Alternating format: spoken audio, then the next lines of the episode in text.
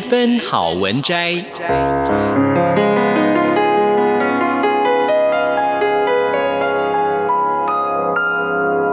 十分钟的心灵补给站。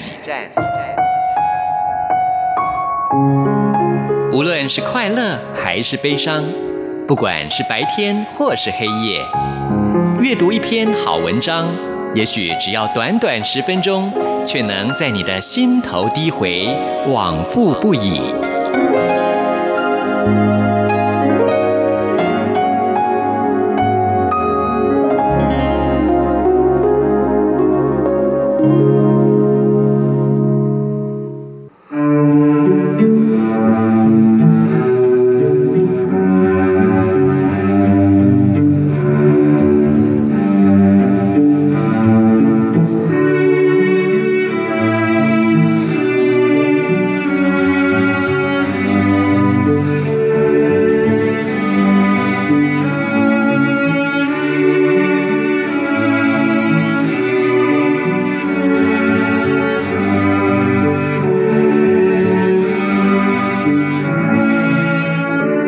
欢迎收听今天的十分好文摘，我是 Simon 范崇光。同样，今天我们是从蒲公英月刊上面选读了一篇文章，因为珍惜，为什么要如此辛苦地付上代价，只为了提一锅食物呢？我可以回家吗？一天早上起来，富籍在外的小女儿佳佳，在家人的群组里表示，她已经看好了班机的时间，想要一考完期末考就搭机回来。当身边的同学纷纷相约要一起度过热闹的假期的时候，女儿却做了一个。看似无聊又平淡的安排排，那就是回家。他说有一次和同学聊到爸爸妈妈的年龄，竟然发现爸爸的年纪和他的爷爷差不多。这时我才惊觉，爸爸原来已经老到可以当爷爷了。我心想，先生。也才六十出头，根本是对方的爷爷，太年轻了吧？无论如何，佳佳感触良多的下了结论，这提醒了我，要多多珍惜可以和家人相处的时间。因此，佳佳立刻查询班机的时刻表，但是因为没有事先和我们讨论。所以有些不安的来信询问，而当先生看到这封信的时候，二话不说的马上就回复：“欢迎回家。”这是上帝给我最棒的礼物了。曾经有一句红极一时的电影台词讲到：“有些事现在不做，以后就不会做了。”包括和家人的相处，许多时候我们也常常觉得，反正天天见面，近在身边，反正还有很多的机会相处，有些话以后再说，而就忽略了当下的每一天，忘了在今天好好的说声感谢，忘了在今天表达一句肯定，在每天平凡而重复的日子里，忘了去拥抱，甚至忘了多给彼此一些笑容，而能相处的时间就这样一分一秒的消逝，不再重来。有位男士曾经分享，在他年轻气盛、全心打拼事业的时候，认识一个老妈妈。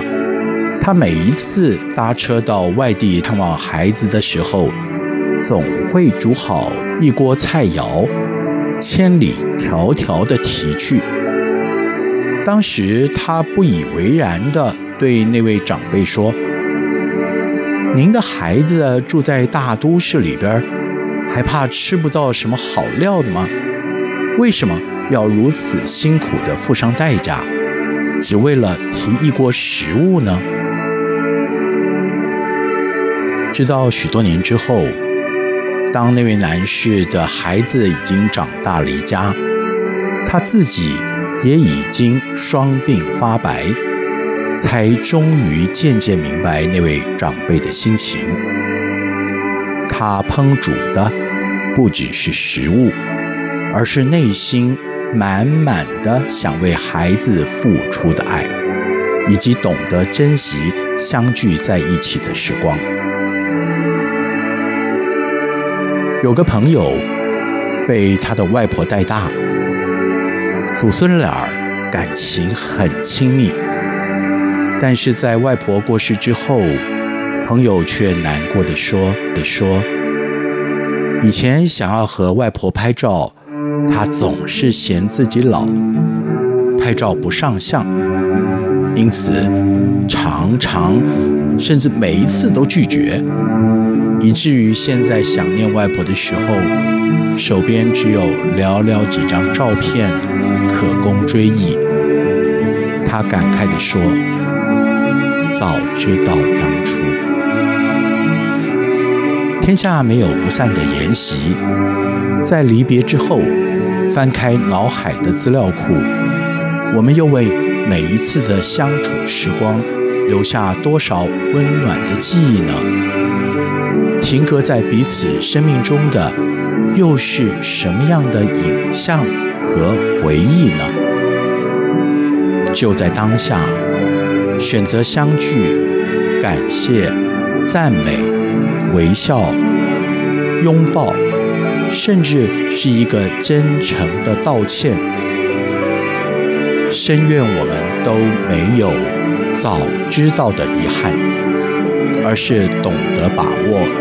珍惜每个今天就在身边的家人。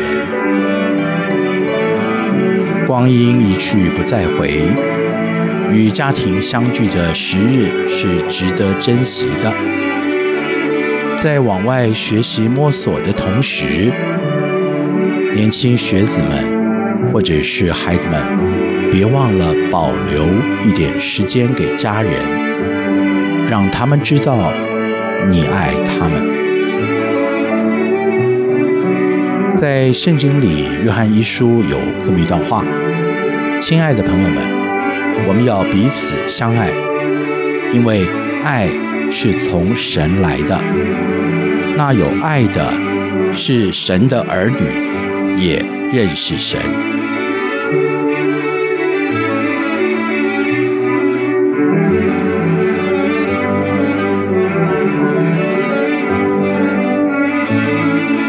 朋友们，以上就是今天的十分好文摘。文章是选录自《蒲公英月刊》，我是 Simon 范崇光。今天刚好适逢除夕，这会儿您在哪儿呢？如果是因为工作或者其他因素没有办法跟家人团聚，是不是透过现在很便捷的网络视讯？或者语音跟家人说你爱他们，把握这个机会。今天的十分好文摘就进行到这儿，我们下次空中再会，拜拜。